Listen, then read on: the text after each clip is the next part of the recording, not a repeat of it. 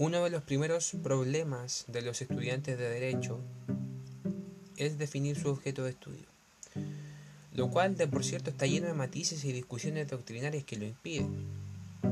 A esto se suma una cuestión bastante importante, la de contextualizar el derecho en cierto sistema o familia jurídica. Esta es una temática que se aborda en varios cursos, por ejemplo, Introducción al Derecho, Teoría General del Derecho. A lo largo de todos los derechos civiles, por ejemplo, se hace alusión a ciertas familias o tradiciones jurídicas para entender de mejor forma el fenómeno jurídico y la norma como tal. Y claramente este mismo fenómeno en cuanto a sistema o familia jurídica lo seguimos estudiando hoy en el curso de Derecho Comparado. Pues bien, somos Macarena Jorquera, Felipe Mardones y Emanuel Ortega y pretendemos en esta ocasión explicar de forma amena las diferencias y similitudes de dos de los sistemas jurídicos más importantes para el derecho. Todo esto materializado y caricaturizado en un juicio donde cada persona que revestirá la calidad de parte defenderá un sistema y un juez precisamente, y mejor dicho, una jueza, resolverá el asunto de forma bastante peculiar, en un momento futurista también bastante característico. La sección donde se encuentra el juicio como tal se constituye por una presentación de los hechos, una exposición de cada parte, un comentario de la respectiva jueza, un debate entre las partes y finalmente una resolución y, entre comillas, cierre del juicio. Todo esto con el objeto de transmitirles una idea clara y precisa. Cada sistema responde a su historia y también a su ámbito de aplicación, por lo que es complejo poder tildar un sistema como mejor que otro.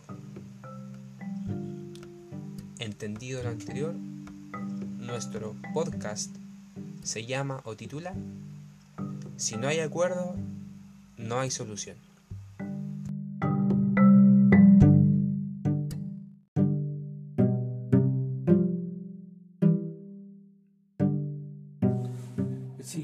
Tiene lugar en la Suprema Corte del nuevo Estado Mundial. Esta es una época muy particular, donde por el bien de la humanidad se ha llegado a constituir una sola gran organización política, un solo Estado, un solo sistema financiero y una sola moneda y el ecumenismo ha sido todo un éxito. Se ha producido un sincretismo cultural de tal magnitud que ya no es posible hablar de países ni culturas, sino de un gran país y de una gran cultura en común. Frente a esto, el fenómeno jurídico ha jugado un rol importantísimo. Por medio de él, se han legitimado la mayoría de cambios que ha sufrido este nuevo mundo. Pero hay un solo problema.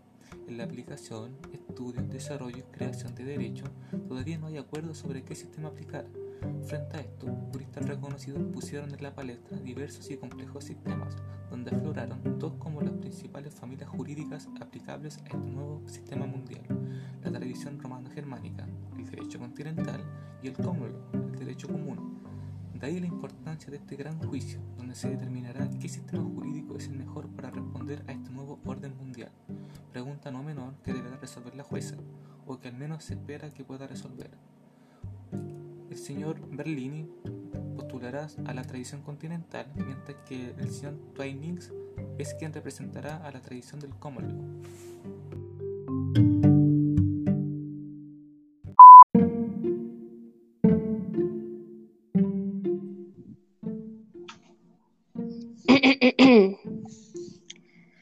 Buenas tardes a la audiencia en su conjunto.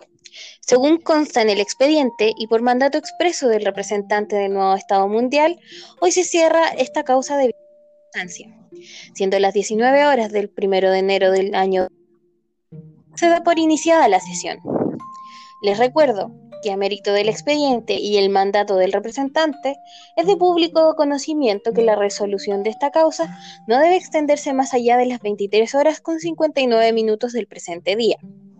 Se les recuerda además que esta causa lleva en discusión 15 años, donde han llegado solo dos de los diversos sistemas jurídicos postulantes a aplicar como sistema legal en el nuevo Estado. Dicho esto, se les concede la palabra a la parte del señor Berlini, representante del sistema romano-germano, y la contraparte, en este caso será el señor Tywin, representante del Common Law, para que puedan presentar su sistema y defenderlo con estricto arreglo a las normas de este procedimiento. Señor Berlini, tiene la palabra. Muchas gracias, su señoría. Primero que todo, quiero agradecer las consideraciones de todo el equipo de expertos que ha trabajado a la par para poder postular de la mejor manera al mejor sistema jurídico sin duda alguna. Como usted sabrá, distinguida magistrada, el sistema que defiendo consta de un gran poder y una fuerza histórica inimaginable. Sus inicios estuvieron marcados por grandes conquistas y también reformas que la dotaron de una eficacia que no todo sistema logró tener. En efecto, su señoría, hablamos precisamente de aquel sistema que caracterizó uno de los imperios más grandes de nuestra historia como civilización. Un sistema que se expandió por gran parte del mundo gracias a las nuevas conquistas y aplicándose desde el primer mundo hacia lugares que nadie imaginó. Sí, como todos entenderán, hablo de la tradición del derecho romano germánico, para los amigos, el gran derecho continental. Si me lo permite, magistrada, haré un breve recuento de los inicios de este grandioso y único sistema. Al lugar, señor Berlini, por favor ilustra esta corte. Con su autorización, magistrada. Como todo gran acontecimiento, la familia romano-germánica en sí no tiene un momento histórico puntual en el que se haya aplicado un sistema tan perfecto. Al contrario, es gracias a siglos y siglos de evolución jurídica lo que ha producido semejante perfección.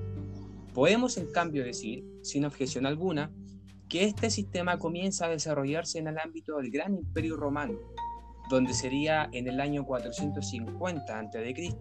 que se publicarían las doce tablas como producto de las necesidades de otorgar público conocimiento de las normas, no solo para los privilegiados, los llamados en su época patricios, ¿no? sino para la plebe en su conjunto. Podemos ver que desde aquí nace la idea del conocimiento de la ley y su hermano menor presenta hoy en día la certeza jurídica. Pues bien, poco más que 80 años más tarde, puntualmente en el 533 a.C., el gran Justiniano ordena el derecho romano en el Corpus Iuris Civilis, la gran recopilación. Pese al olvido que sufrió este sistema gracias a la caída del Sacro Imperio Romano en el medievo, sería Napoleón quien rescataría esta gran recopilación, creando a su vez su honorable y distinguido código. Sin duda, todo un visionario. Les invito a reflexionar lo siguiente. El cuestionamiento abrió nuestra mente hacia un mundo que busca la verdad por sobre la tradición, por sobre costumbres sin sentido práctico ¿Y qué mejor forma de cuestionar las cosas que por medio del estudio crítico de las mismas? Pues bien, honorable audiencia, destacada magistrada, el grandioso sistema que me da gusto poder presentar fue acogido por la Gran Escuela de Bolonia, la primera universidad de la historia de la humanidad, conocida por su prestigiosa labor educativa, por los jurisconsultos boloñeses y también por la expansión de los principios y máximas del derecho romano con acento del cristianismo imperante en ese momento. Sin ir más lejos, sería gracias al ánimo de conquista donde se expandirá. Señor Berlini, es suficiente con su desarrollo histórico. Son las 20 con 40 minutos. Termine de exponer lo que, lo que considere pertinente y luego se dará lugar a la parte del señor Tywins. Como lo considere magistrada. Sé de su gran preparación para resolver esta causa, por lo que me limitaré a citar al gran emperador nombrado en mi relato. Justicia es un firme y constante deseo de dar a cada uno lo que le es debido. Pues bien, honorable magistrada, confío que usted dará lo que es debido para este nuevo sistema mundial, lo que realmente necesitamos para poder regirnos de buena manera, para que nuestra descendencia estudie como lo hicieron en Bolonia. Confío en que el mejor, ¿Qué digo el mejor? El único sistema aplicable es el del derecho continental. Gracias, señor Berlini. Se dará mérito a su exposición en lo que se refiere al fallo de esta causa. Señor Tywins tiene la palabra. Recuerdo que el tiempo amerita una exposición precisa. Gracias, Proceda. Gracias, magistrada. Sin duda, el sistema defendido por la parte contraria ostenta un gran peso histórico. Siendo sincero, la Corte no tenía pensado referirme a la historia del sistema que pretendo defender, pero, considerando la exposición anterior, haré una breve introducción sobre los orígenes del common law o derecho anglosajón, si su señoría me lo permite. Se le permite, señor Tywins, pero lo más breve posible. Reitero que hay una urgencia de fallar antes de la hora que consta en el expediente y establecida por el representante del nuevo Estado. Por favor, señor Tywins, proceda. Muy agradecido, magistrada. El desarrollo histórico del common law tiene sus orígenes en Inglaterra, paradójicamente se vincula en parte con el Imperio Romano mencionado por la parte contraria, específicamente con la caída de este en el siglo V, lo cual nos hace dudar algo, en algo, ¿acaso? ¿No sería normal, considerando la perfección del sistema continental, que se hubiera aplicado en este territorio siendo de dominio romano? Pues la respuesta dice todo lo contrario. En realidad no hay vestigios que demuestren la aplicación del derecho civil porque primó en definitiva la aplicación de ciertos grupos como los anglos, sajones y los puntos, lo que demuestra una simple cosa. Quizá el sistema continental no era tan efectivo ni tan perfecto como se expresó. En efecto, sí, sí, fue un gran emperador, pero el rey Guillermo, el conquistador, no se quedó atrás como figura importante. Fue este, en exilio ansiado, quien inició un proceso de unificación del derecho por medio de todas las costumbres que se aplicaban, se terminó unificando la norma en estándares de derecho constitucional. Se crearon tribunales reales como un mecanismo para resolver las contiendas de competencia entre el rey y los tribunales locales. Se terminaría por aplicar un derecho común. De ahí entonces que el common law tiene como principal aspiración darle solución a la controversia y no a la formulación de una regla general de conducta para el futuro. No me extenderé más en la historia de la magistrada, confío en sus múltiples conocimientos previos para fallar esta causa. Bien, según lo que se ha expuesto, ambos sistemas se encuentran sustentados de base histórica firme e indudable relevancia. Sin embargo, les reitero a las ambas partes que estamos en presencia de juicio, por lo que demando en la réplica y dúplica ya no, se no, no consideraciones históricas, sino prácticas de cada sistema. Esto no es un documental, señores partes. Necesitamos tener un sistema claro y preciso, por lo que la discusión sobre qué familia jurídica debemos aplicar se debe centrar en los efectos prácticos que tendrán la posible aplicación de cada tradición en este nuevo sistema mundial. Siendo las 22 horas con 15 minutos, la parte del señor Berlín se le concede la palabra. Como ha demandado usted, magistrado, los efectos prácticos de aplicar un sistema tan grandioso son varios. Partamos por la característica más visible, la codificación de las normas. Si aplicamos la tradición continental, tendremos las normas explícitas para solucionar los problemas que se originen. La ley será nuestra fuente primaria, bajo estándares democráticos legítimamente justificados. Al tener todo legislado, perdón, y que no se escape consideración alguna, claro, será una tarea ardua y compleja, pero magistrada, ¿Acaso esta no es la solución que el derecho debiera entregar? El poder resolver el caso concreto con máximas que se encuentren en nuestra ley, formando parte de códigos, además de entregar certeza jurídica al caso concreto, convertirá un sistema común y también corriente en uno realmente eficaz. La ciudadanía podrá acceder cuando quiera a las leyes. No habrá límite alguno que no justifique, que no se justifique en el derecho mismo. Tendremos asimismo reglas especializadas para cada materia. Para cada problema acudiremos al código respectivo. Después de todo, la escritura nos vino a simplificar la vida magistrada y asimismo el código vino a simplificar la aplicación directa de la ley. Además de todas estas ventajas, magistrada, es usted misma y sus compañeros o compañeras adjudicadores del derecho quienes se verán beneficiados también. Su único rol será el de aplicar el derecho tal y como es. Su responsabilidad se limitará a subsumir hecho en normas, careciendo de potestades extremas que puedan hacer dudar de su experticia magistrada. Para colmo, esto no es todo. Nuestro nuevo sistema mundial se caracteriza por votaciones democráticas en la elección de todas las cosas que tenemos en común. Pues bien, con todo el respeto que se merece su profesión, su señoría, el juez y la jueza no creará derecho. Somos, al contrario, todos los ciudadanos, incluido usted, por supuesto, los que crearemos el derecho, legislándolo, cumpliendo así con los criterios de moral y justicia que se encuentran en nuestra sociedad. Se dejará de lado toda otra fuente del derecho que no emane directamente de la voluntad de todo el tejido social. Así, la costumbre, característica de sistemas viejos y rígidos en su normativa y aplicación, no se verá practicada sino únicamente cuando nuestra fuente principal se remita a ella. Al contrario, magistrada, lamentablemente, con la tradición que se nos hace discutir tiene deficiencias notorias. No podemos encontrar certeza sino en la ley positivizada. La tradición del common law representa una amenaza para el conocimiento público y certero de la ley. Como dije anteriormente, este sistema es enemigo del cambio oportuno. Sumado a esto, ¿cómo sabremos cuando una costumbre se ha transformado en derecho? ¿Cómo sustentaremos esta ficción jurídica?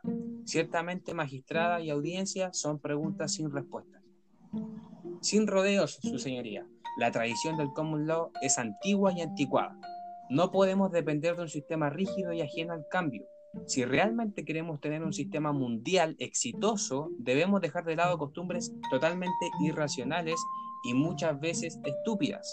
La tradición del common law no puede practicarse hoy en día por ser poseedora de un gran peso consuetudinario, que no es factible a los nuevos procesos que como gran Estado queremos experimentar. Bien, señor Berlini, gracias por su exposición. Según lo que, usted, lo que usted postula, la, la aplicación de la tradición continental traería múltiples beneficios. Bien, señores partes, siendo las 23 horas, tiene la palabra el señor Tywins. Proceda. Gracias, señoría. Realmente pareciera que la parte contraria tiene algo personal en contra de un sistema, que lejos de ser perfecto, responde a las problemáticas de la sociedad en un momento determinado. En efecto, la tradición del common law no es perfecta, carece de ciertos elementos que podríamos tachar de negativos. Pese a esto, decir que la tradición continental es casi una creación divina y que el common law es una tradición anticuada, es una exageración, y según mi opinión, dicha afirmación no tiene sentido alguno. Si analizamos detenidamente las palabras de la parte contraria, usted, entidad magistrada, debería sentirse ofendida. Dijo que en su persona no queda otra labor que aplicar el derecho. Esto es una estupidez, magistrado. En sus manos no solo está la aplicación del derecho, sino también la interpretación, la construcción jurídica y además el desarrollo del derecho mismo. El common law te da la verdadera importancia que usted y sus pares juegan en el derecho. Por tanto, la parte contraria erra en decir que la ley es la única fuente del derecho. Tanto el precedente como el derecho constitucionario aportan mucho más. Además, hay múltiples contradicciones que presenta la parte contraria en su argumentación. Se dijo que la ley cumple con los criterios morales de justicia. En definitiva, se quiere decir que la ley es legítima. Pues bien, ¿Acaso la ley no debe ir acompañada del sentir social para ser legítima? Siempre se necesitará del elemento psicológico social para que la ley sea válida No solo un papel y un escrito. Vale mucho más el sentir social que el papel. No se necesita de código si tendremos sistemas tan sofisticados que con solo asemejarlo con otro podemos encontrar similitudes y resolver el caso. La parte contraria se equivoca al decir que en nuestra tradición no hay certeza. Magistrada, lo que más hay en nuestra sistema es certeza se revisa el precedente, se apareja con la costumbre y tenemos un criterio aplicado. No necesitamos una ley escrita ni delimitada. No somos el pueblo judío en busca de mandamientos ni mucho menos. Somos la civilización que pudo unir una diversidad de elementos diferentes entre sí y construir un Estado mundial. Confiemos, su señoría, en nuestra racionalidad y primeramente en la de los jueces. El sistema que defiende es rígido, sí lo es, pero es entero. Aquí está su principal virtud, si se analiza, magistrada, la tradición continental pone toda su esperanza en la ley, en un texto legal fácilmente manipulable por los intereses del grupo diferente. Además, se entiende la ley como fuente única, donde las demás solo aportan criterios mínimos de justicia. Lástima, magistrada, que la ley no lo abarca todo, como hemos sido testigos. El derecho llega tarde a los cambios sociales. Prueba de esto es este juicio.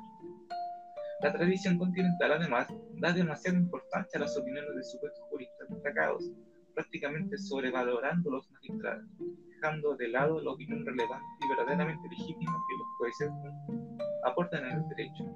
Al fin y al cabo, es el juez quien interpreta la ley, nadie más que el juez, y en algunos llegando a crear derecho por vía de conclusión jurídica o por el, o por el criterio seguido precedentemente precedente. La tradición del common law, además, otorgaría a nuestro sistema mundial eficacia expresa y en manos de usted, distinguida magistrada, resolver, permitiría resolver conforme a la justicia. Termino citando a uno de los colegas magistrados, uno, un juez que entendía la verdadera esencia del derecho, que lo definía como lo que los jueces harán en conferencia.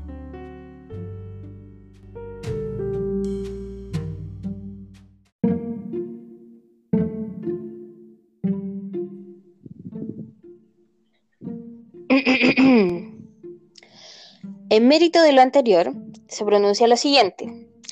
A lo largo de este proceso y en juicios anteriores, se ha propuesto por medios y profundas encontrar la tradición más acorde para aplicar en el nuevo sistema estatal mundial, sin de desarrollar, estudiar y aplicar el derecho de mejor forma. Pues bien, hemos llegado a dos sistemas o tradiciones jurídicas muy importantes en nuestra historia la tradición jurídica continental y el common law. Frente a esto, ambas partes han dado una cátedra sobre la historia y el efecto práctico de los respectivos sistemas. De dichas exposiciones se deja claro las deficiencias y ventajas de cada sistema, así como su influencia en nuestro sistema estatal.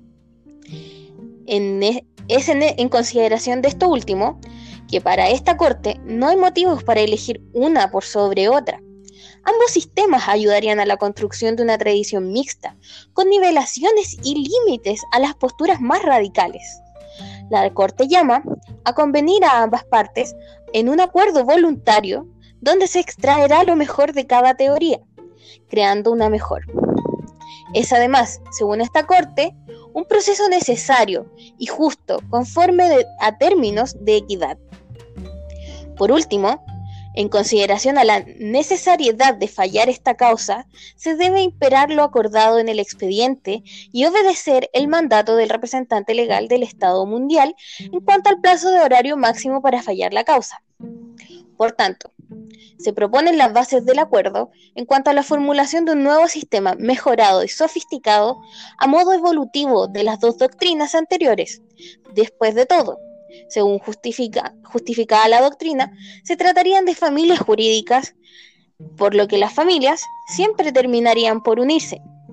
Siendo las 23 con 30 minutos, la parte del señor Berlini tiene la palabra.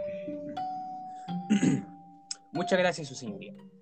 Sin perjuicio de lo que usted señala y propone, quiero agregar que la parte contraria intenta ridiculizar mis afirmaciones. En ningún momento desmerecí su gran labor, su señoría, en el derecho. Al contrario, el aplicador del derecho es la pieza última de esta gran construcción. La parte contraria señala que la ley puede manipular. Yo pregunto, su señoría, ¿cómo puede manipularse la ley si nos encontramos en un gobierno único? Con un solo interés, ¿quién manipularía a quién? Señor Berlini, no puede seguir argumentando en pos de su sistema.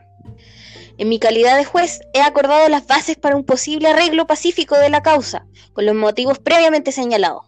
Conteste la pregunta que se le ha hecho en la Corte, sin dar respuestas evasivas. Su señoría, la parte contraria incurrió en referirse a atacar el sistema que defiendo. Le ruego que me permita defenderla frente a lo dicho. Le niego su defensa, señor Tywins. La hora está por, cumplirse. Honorable magistrada, le pido, por ruego que me permita defenderme. De lo contrario, se estaría vulnerando mi derecho a defensa, frente a lo dicho por la parte contraria. Le reitero mi solicitud. De lo contrario, recurriré a recurso en su contra, en pretensión de mi derecho a defensa, lo cual alargaría aún más el juicio. Al lugar. Se le ordena a la parte del señor Tywin que responda precisamente. El tiempo sigue corriendo, señores. Muchas gracias, magistrada. Claro que la parte contraria toma por poco su labor como juez. Sus propias palabras lo acusan. En cambio, mi postura considera su rol como uno muy importante. En efecto, la parte contraria señala que es imposible que se legisle en beneficio de unos pocos y mediante intereses de estos mismos en, en este nuevo sistema de Estado mundial. Seamos realistas, pese a que se ha logrado una construcción unión presentando una organización política estatal clara, no podemos poner las manos en fuego señalando que quienes estén a la cabeza serán perfectos y no se les todos intereses. Al contrario, magistrada, es su responsabilidad afinar lo que es justo y lo que no lo es. Usted debe impedir este tipo de posibles abusos. Si se elige un sistema como la tradición continental, lo contrario, estaría renunciando a la labor para la cual ha sido revestido. No tengo nada más que agregar y atender. No tengo nada más que agregar y quiero por favor que se atienda a la equidad con la que se esperaría resolver esta causa.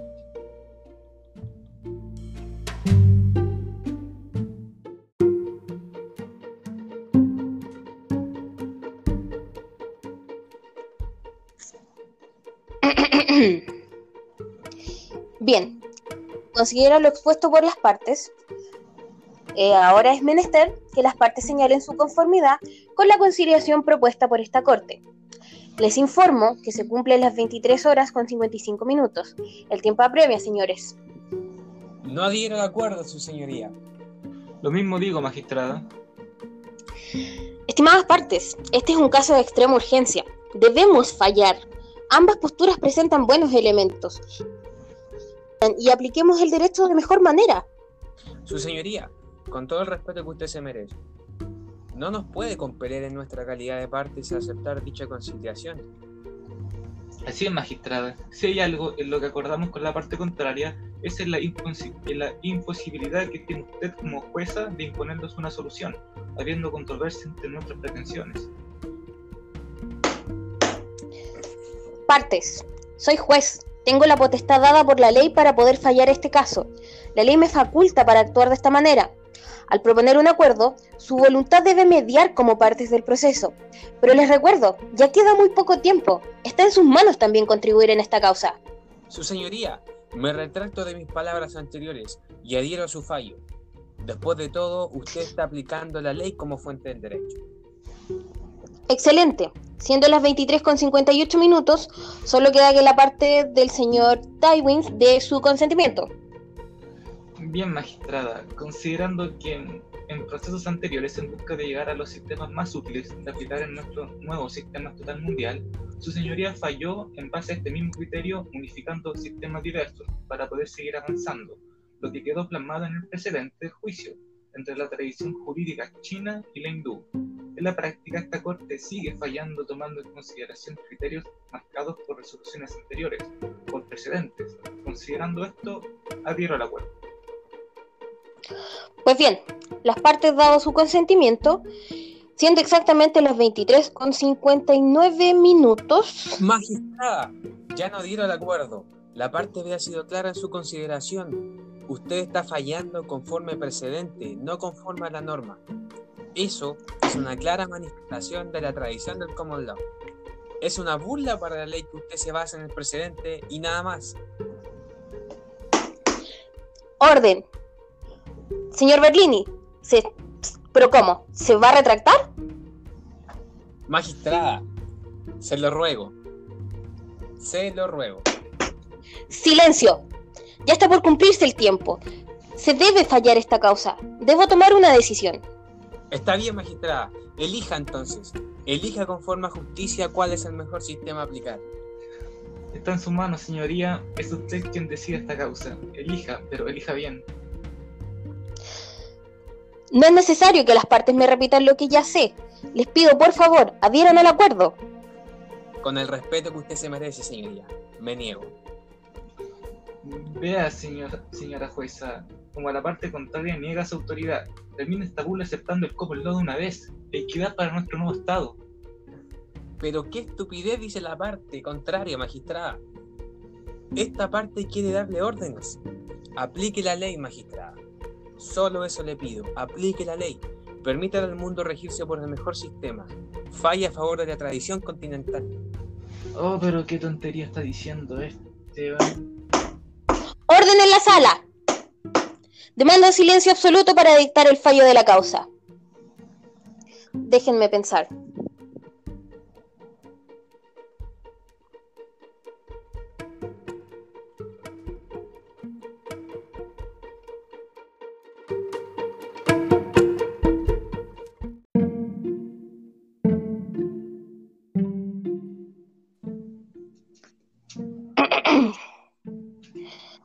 Siendo las 23.50 cumpliéndose por ende el plazo establecido en mi autoridad, me doy por incompetente de resolver un asunto como este. Por el bigote de Chaplin. Esto no puede ser. El plazo se ha cumplido y esta causa queda abierta. ¿Cómo que quedará abierta, señora jueza? Se debe elegir un sistema ahora. No puede declararse incompetente, magistrada.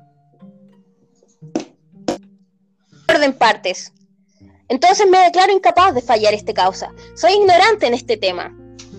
¿Pero qué está hablando?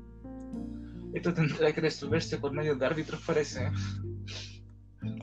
Hipócritas, ambas partes. Les propuse la mejor solución para terminar este fallo. Madre mía, quedan 20 segundos. El caso va a quedar abierto. Me declaro incompetente, ignorante. Y lo que haga falta en este asunto, que se anote y publique esta resolución. Y que las autoridades tomen la decisión que, que quieran. Renuncio. Pueden seguir alegando. Manga de idólatras de sus sistemas. Realmente se volvió loca. Sí, y gracias a quién es la culpa, idiota. Renuncio. He dicho. Caso cerrado.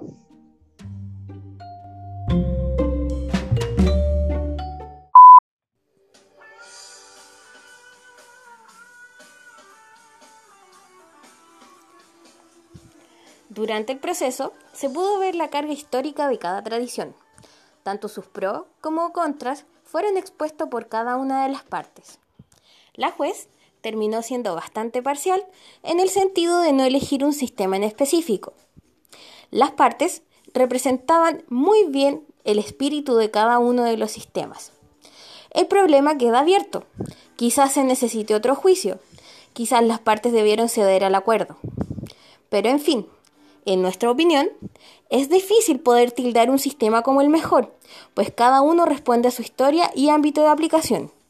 Esto es lo que estaba en la mente de la juez, por más que los argumentos sean ridículos, y lo que durante el proceso se pueda encontrar. Sea cortés, ande con cuidado, edúquese lo más que pueda, respete para que lo respeten y que Dios nos ampare. Hasta el próximo día.